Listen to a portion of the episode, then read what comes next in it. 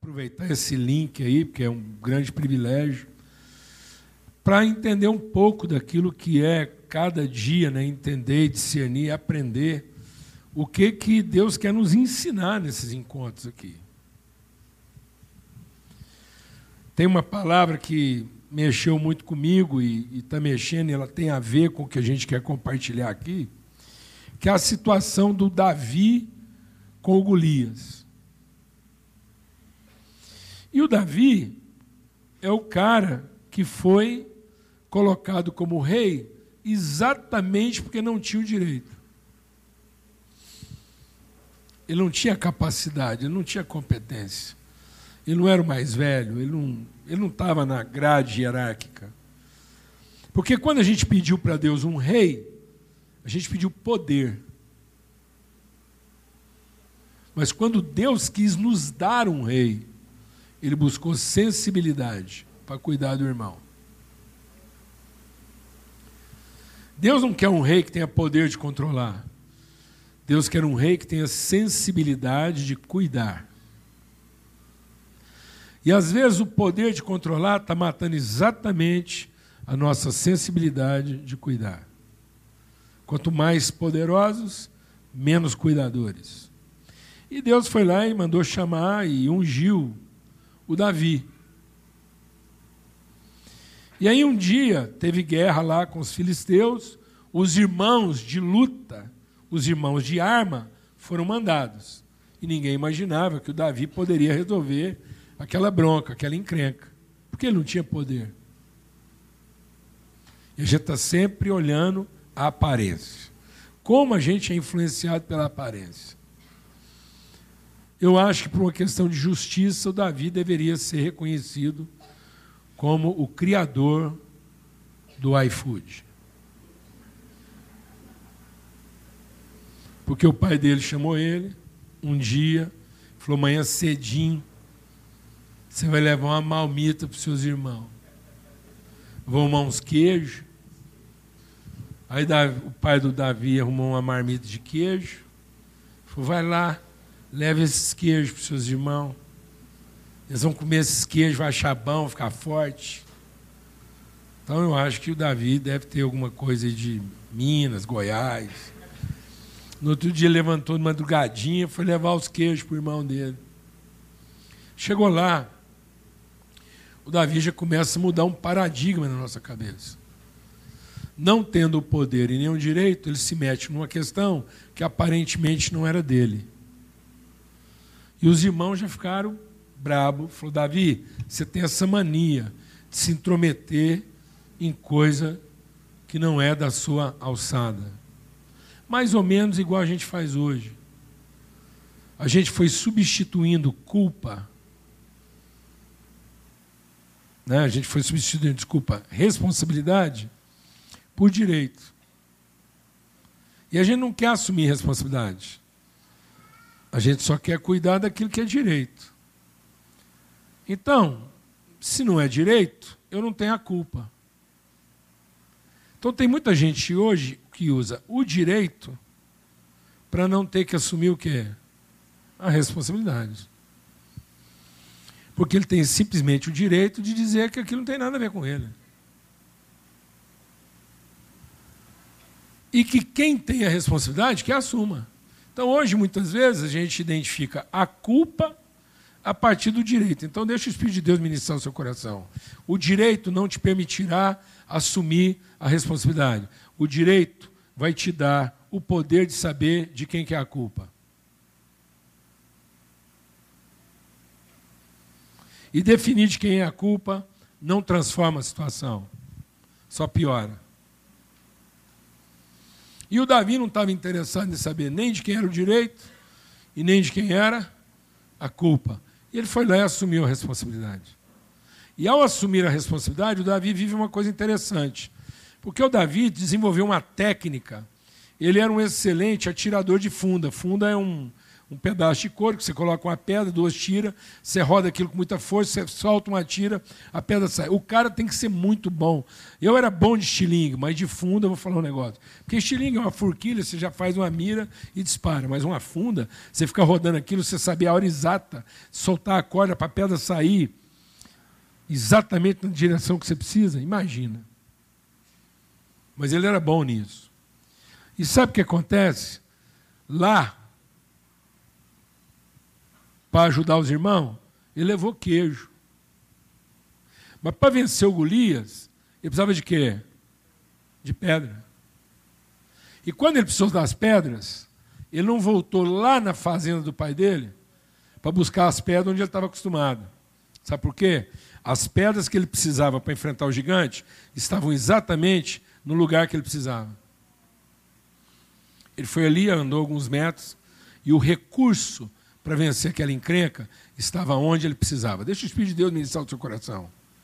Quando você pensa numa cadeia de direito e controle, você pensa primeiro o problema, depois o recurso e depois quem vai resolver o problema. Quando você entende responsabilidade, primeiro quem vai resolver o problema. Desculpa. Primeiro o recurso para resolver o problema, depois quem vai resolver o problema, depois o problema. As pedras estavam lá antes de Davi. O recurso para enfrentar o gigante chegou antes da pessoa que assumia a responsabilidade. Para que, ao assumir a responsabilidade, o recurso que ele precisava estivesse lá. Só que nós estamos fazendo o contrário. Primeiro o problema, depois o recurso. E, diante do problema e do recurso, eu vou resolver se eu sou a pessoa. O dia que você tiver entendimento de que para qualquer problema o recurso vai estar lá esperando você, você será a pessoa que, com a consciência do recurso, vai assumir a responsabilidade e o problema está resolvido.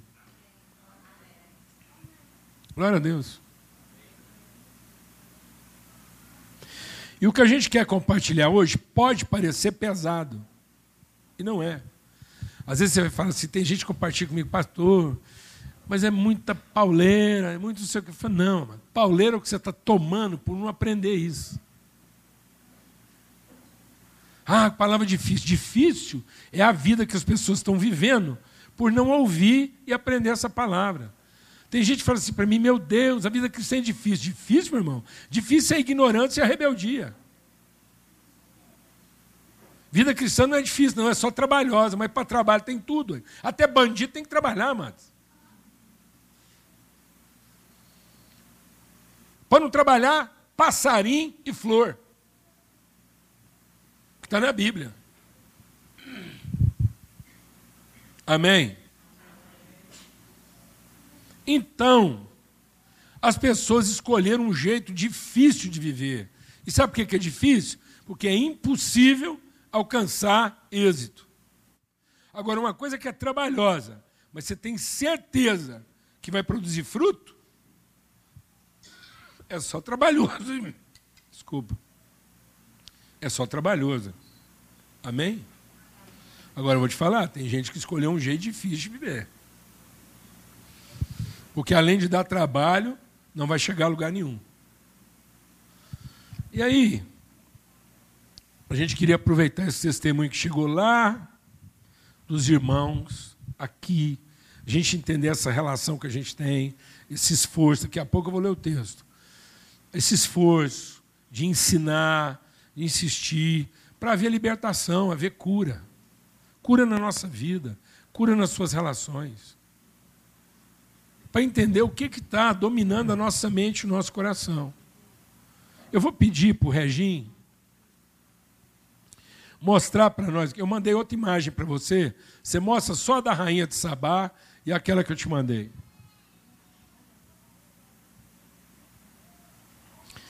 Isso aí é uma ilustração do que teria sido a visita da rainha de Sabá para Salomão.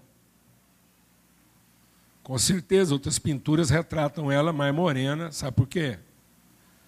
Alguém sabe onde é que vivia a rainha de Sabá? Ela era a rainha da Etiópia. Então é, um, é uma hora em que a África é mencionada na Bíblia. Outro lugar que a África é mencionada na Bíblia é o Egito. Lugar de prosperidade, arquitetura, arte, ciência, filosofia. A Etiópia era um lugar de beleza, arquitetura, arte. O Salomão, isso aqui foi um encontro da sabedoria com a, o belo. O belo e o sábio se encontraram. A arte, a tecelagem. O Salomão tinha ouvido falar da rainha de Sabá, e por mais que ele soubesse da fama dela, ele ficou impressionado. E ela ficou impressionada com a sabedoria dele. Quase rolou um clima lá, eu acho. Se é que não rolou. Porque o Salomão não era fácil, não. Aí, depois no Novo Testamento, a África de novo é mencionada. Antioquia. Antioquia era um lugar de ciência, filosofia.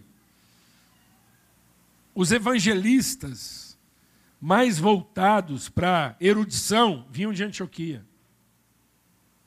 Mas há uma menção da África já nos primeiros capítulos de Atos. Alguém lembra quando é que a África é mencionada já no primeiro capítulo de Atos? Os primeiros capítulos? O eunuco etíope. Sabe quem era o eunuco etíope? Era um príncipe que servia na corte da ex-rainha de Sabá. Quem sabe até ele estava em viagem, visitando algum parente de algum rolinho lá que teve. Agora presta atenção na cena. Quando Felipe foi levado para encontrar o eunuco etíope, ele encontrou o eunuco etíope, ele encontrou o africano onde? Onde ele encontrou o africano? Numa esquina pedindo esmola? Não. O Felipe estava a pé. O crente estava a pé. O evangelista estava a pé. E o africano estava motorizado. E não é uma carroça, não. Porque ele era um erudito. Ele não era um analfabeto numa esquina ou andando de carroça. Ele era um príncipe erudito, tentando compreender uma realidade espiritual e num carro suficientemente confortável para ele conseguir ler enquanto viajava. Você imagina um africano nessa condição? Era o etíope. E o Filipe teve que apertar o pé para alcançar o africano. Mostra outra imagem da África aí para nós. Esses eram os exércitos africanos no primeiro século.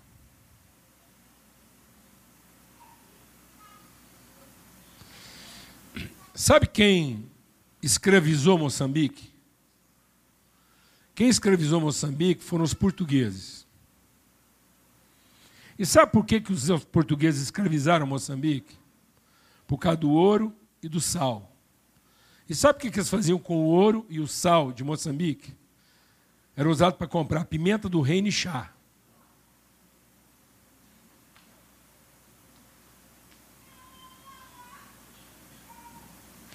Então, um ser humano é capaz de escravizar outro ser humano e destruir a cultura dele para manter seus caprichos para patrocinar seu tempero e seu chá da tarde.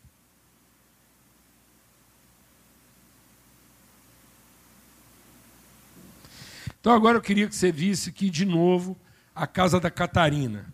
Catarina, dá um tchau, Catarina. A Catarina, Catarina tem é dois filhos, ela mora aqui nessa panela, casa, o menino depois. com essas duas crianças. Então aqui, ó, eu vou até pegar aqui do lado aqui também.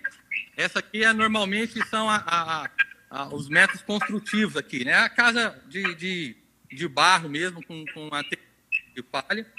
E, enfim, a Catarina mora aqui, é uma parceira nossa, né? Estava ali cantando, canta muito bem a Catarina. Posso mostrar lá um pouco, Catarina, como que é a parte ali da... Tinha conversado com ela aqui antes. Então, aqui é... Eles dormem aqui, né? Ah, com as crianças. Tá bom. O Seguinte. mosquiteiro aqui funciona muito tá bem bom, na proteção da malária. Então... Eu queria conversar com vocês. Tem gente que olha para esse tipo de casa e acha que isso é um estilo de vida africano.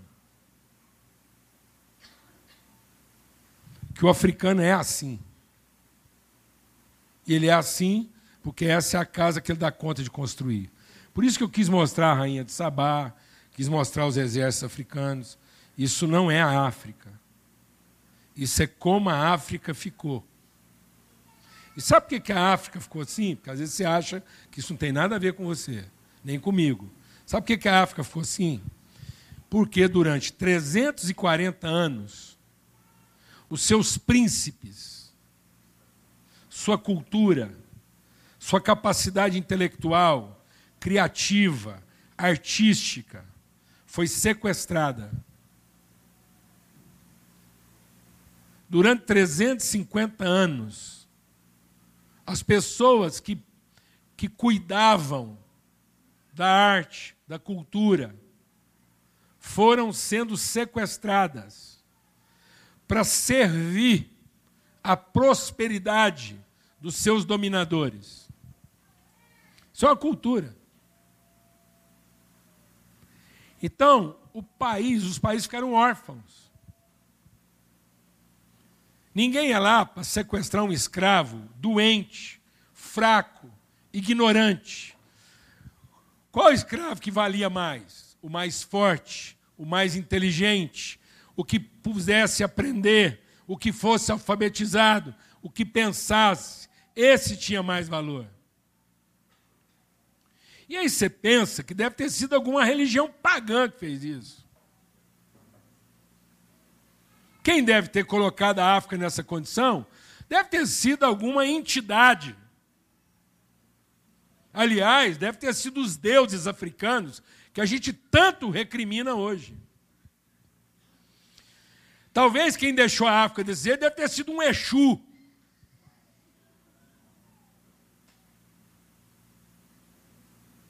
Porque a gente associa. A gente associa a escravidão espiritual, a ignorância espiritual, a pobreza, as entidades. Então isso aí deve ser culpa do Exu. Não, amados.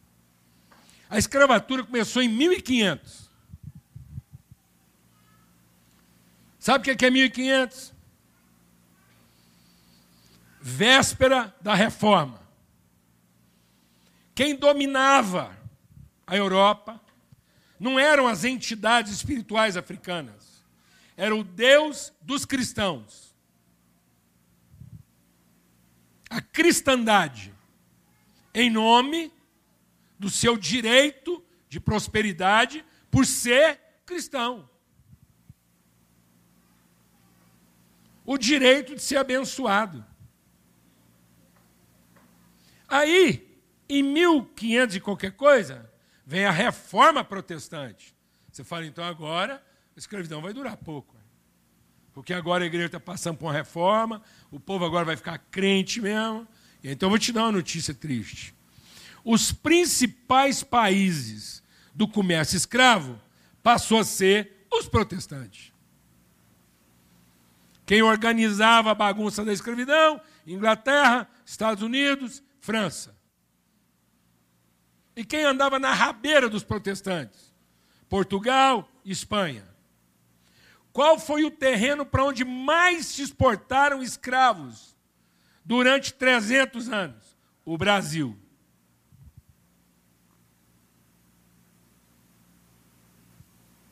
Isso é uma mentalidade. Sabe quanto tempo tem que isso acabou? Menos de 200 anos. Tem menos de 200 anos que esse povo foi roubado dos seus príncipes. E os seus príncipes foram transformados em prestador de serviço para um estilo de vida. Em nome de quem? De um Exu. Em nome de Deus. O Deus do cristão. Quando veio a libertação dos escravos a partir lá da proibição do comércio negreiro na Inglaterra, isso afetou os Estados Unidos e, por conseguinte, o Brasil, em 1800 e qualquer coisa lá, acho que 40, 60, sei lá, foi declarado nos Estados Unidos o fim da escravatura. E todos os estados americanos assinaram o fim da escravatura. Mas tinha um estado nos Estados Unidos que era o foco do trabalho escravo e da defesa da escravatura Mississippi. Berço da Ku Klux Klan. Quem formava Ku Klux Klan? Ah, devia ser seguidor de Exu. Hein? Não, mas a Ku Klux Klan era formada pelos presbíteros e líderes das igrejas protestantes. Eu acho que nem tinha católico romano da Ku Klux Klan.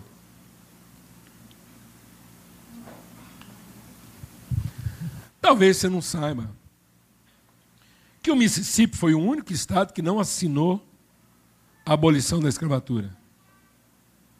Sabe quando foi que o Mississippi finalmente assinou a abolição da escravatura? 2020.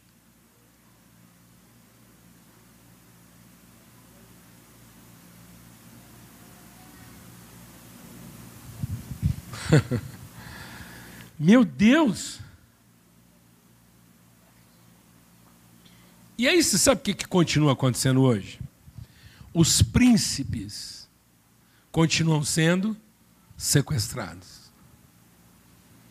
Agora eles não são sequestrados com corda, lança, corrente. Agora eles são sequestrados com propostas de comer melhor, morar melhor, e ter um carro melhor. Isso está produzindo o empobrecimento cultural, moral, ético e espiritual da nossa nação. Porque o mesmo princípio que a gente aplica na nossa cidade, usando o poder para justificar a prosperidade a partir da exploração da mão de obra, é o mesmo princípio que os mais poderosos também usam com a gente. Então, isso é a mente. Nossos filhos são escravizados por essa mente e nós escravizamos os filhos dos outros.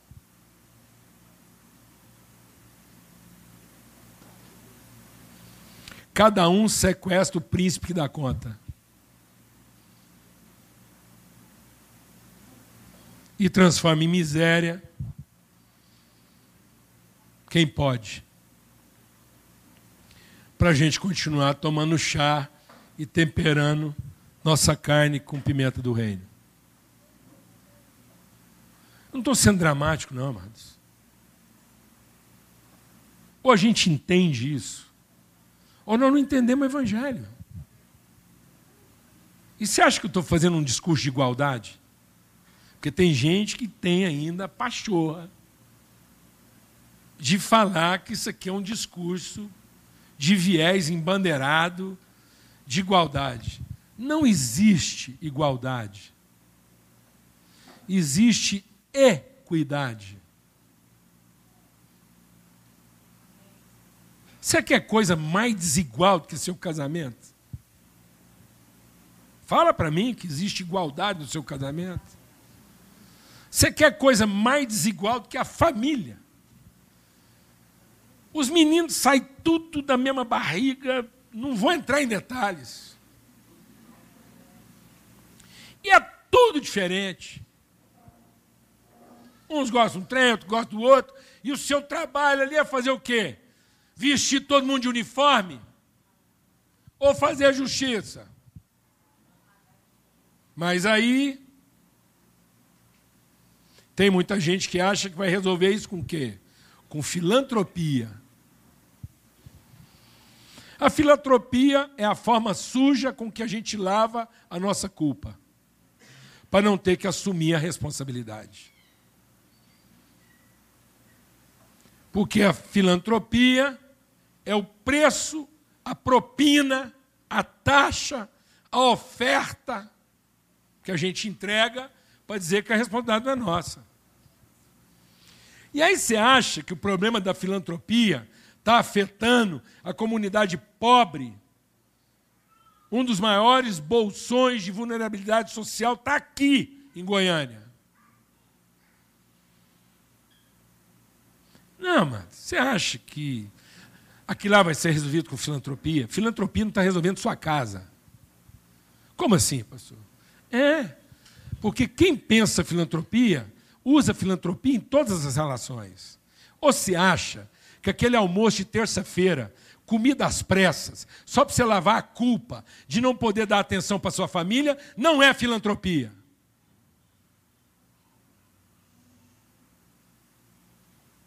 É filantropia. É uma forma barata que não nos custe o sacrifício da relação. Então, para não ter o sacrifício da relação, eu pago a taxa. Eu ganho mais dinheiro e patrocino a viagem. Filantropia. Eu ganho mais dinheiro e compro a roupa. Filantropia. Melhora a qualidade da carne. Filantropia. Sabe qual é a nossa maior estupidez? é achar que trabalho escravo está associado ao quanto a pessoa ganha. Não, trabalho escravo é a finalidade do recurso que você ganha. Porque trabalho escravo pode ser para você comer lavagem, e trabalho escravo pode ser para você comer filé mignon. Mas se tudo que você faz na vida é para patrocinar aquilo que você entende que é essencial para a sua subsistência, trabalho escravo. Só não é trabalho escravo aquilo que você faz com o propósito de transmitir virtude para alguém. Mas tudo que é feito na satisfação exclusiva da necessidade, dê a ela o nome que você quiser, é trabalho escravo. E tem gente que está achando que vai compensar o dano da escravidão com filantropia. Não tem jeito, amados. A filantropia torna a miséria ainda mais indigna e vergonhosa. Porque não estabelece a relação.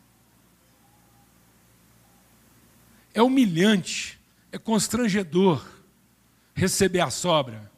Quando eu mexia com propriedade rural, vou te falar para você, quais eram os dois únicos animais que comiam sobra lá? Porco e cabrito. Porque de galinha para cima, já vai mudando o padrão de exigência. Já tem uma definição melhor de cardápio. Mas porco e cabrito come qualquer coisa. Agora, por que será que cabrito foi associado à desobediência e porco foi associado à imundície? Porque é aquilo que a gente mantém à custa de filantropia, com o que sobra. E alimentar as pessoas com o que sobra é imundo e é rebelde à nossa verdadeira vocação. Nós não fomos chamados para ser criador de pouco, nem de cabrito, alimentando os processos com aquilo que sobra. Não é a sobra do nosso tempo, não é a sobra do nosso dinheiro, é a relação. E aí eu quero ler com vocês um texto. Isso aqui não é para ficar pesado, amados. Isso aqui é para deixar de continuar pesado. Sabe por quê, amado? Não vai ficar pesado. Está pesado. Ou por que, que você acha que um jovem hoje de 14 anos está pensando em se matar? Porque ele está querendo morrer? Não, irmãos. Ainda não nasceu um jovem de 14 anos que quer morrer. Mas já tem muito jovem de 14 anos que não quer viver de filantropia.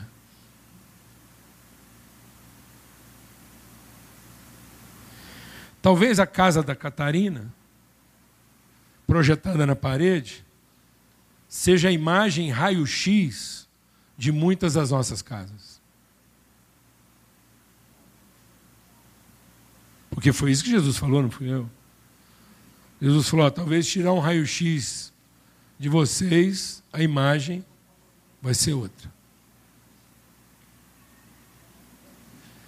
E aí, concluindo,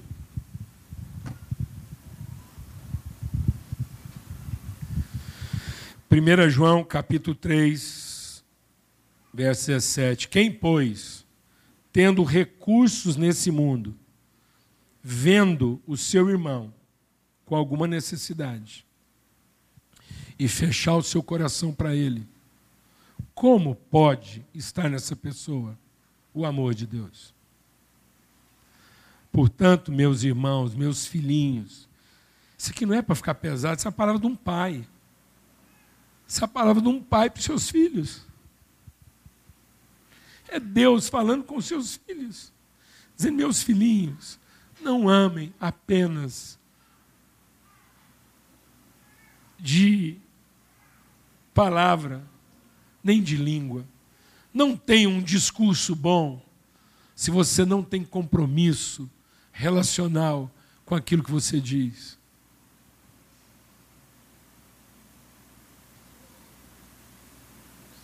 Essa incongruência, essa incoerência, está deixando todo mundo doido, mas. Porque nós estamos vendendo os nossos filhos, nós estamos estimulando os nossos filhos a serem o quê? Escravos.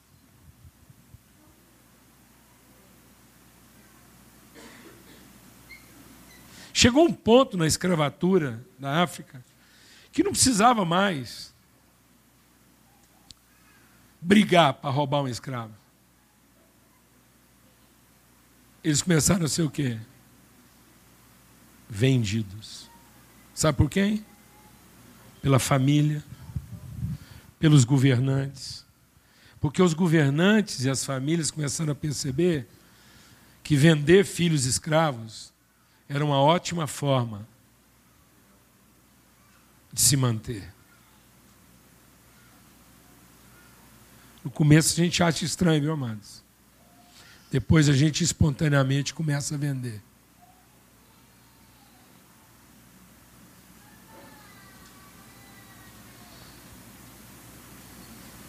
Amém.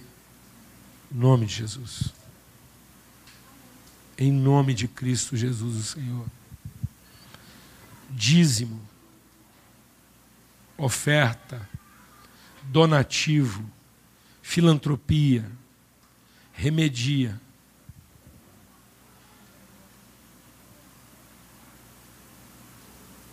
É terapêutico, é paliativo, mas não é redentivo. Ninguém vai se render à custa de taxa, de contribuição de oferta. Sabe o que pode trazer redenção? Responsabilidade. Amém. E responsabilidade é a relação. Tudo que a gente compartilha aqui, não é porque falta recurso. Nunca foi mas é a percepção de como as pessoas se distraem facilmente. E facilmente elas querem resolver à custa de filantropia. Tem gente que oferta na igreja para a igreja fazer uma obra filantrópica para os filhos dele.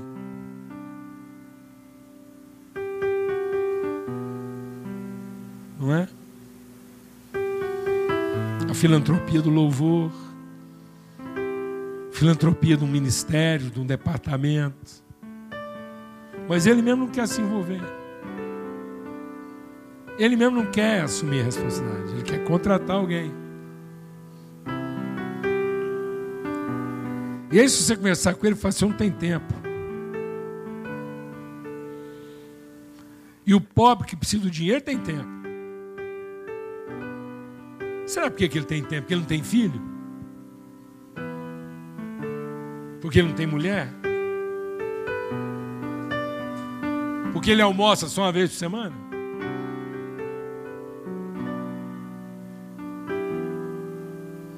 É, mano.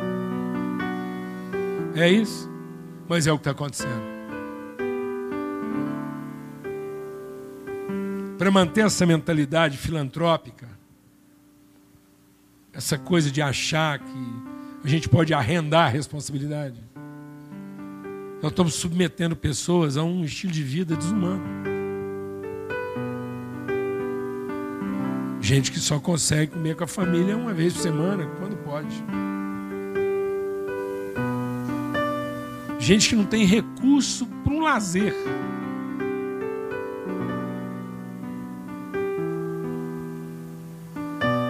E se for no shopping é só para ficar olhando. Ou para se endividar.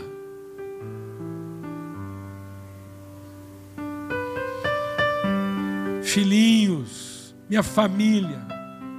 Quando Deus falou com Abraão, ele disse assim: Abraão, eu não estou prometendo te abençoar em todo lugar que você for, mas eu estou prometendo que você será bênção em todo lugar onde você estiver. O Evangelho não é para garantir que eu vou ser abençoado em todo lugar que eu for. O Evangelho não é para me garantir o direito à bênção. O Evangelho é para garantir que aonde eu estiver, eu sou a bênção daquele lugar. Eu não represento a escravidão. Eu represento a liberdade dos meus irmãos. Miséria não é estilo de vida. Pobreza não é culpa do Exu. Se há miséria no mundo, não é culpa das entidades nem do culto que as pessoas prestam aos seus deuses. Se há miséria no mundo, é porque aqueles que conhecem a Deus e que teriam condição de transformar essa realidade ainda estão vivendo o Evangelho da perspectiva do seu direito e da sua própria prosperidade.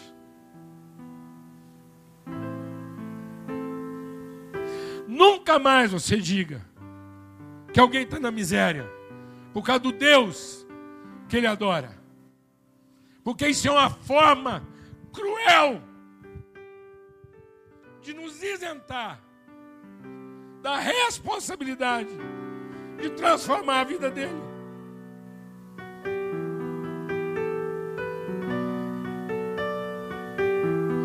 E não tire o culto dele.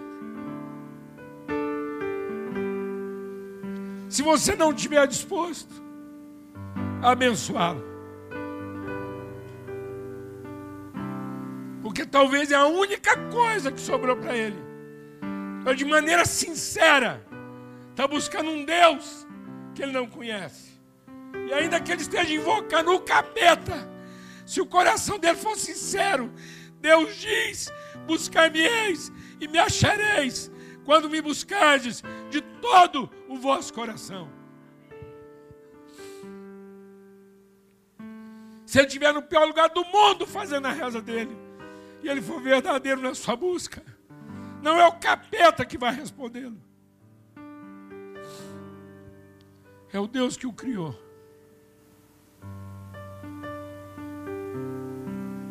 Não tire isso dessas pessoas.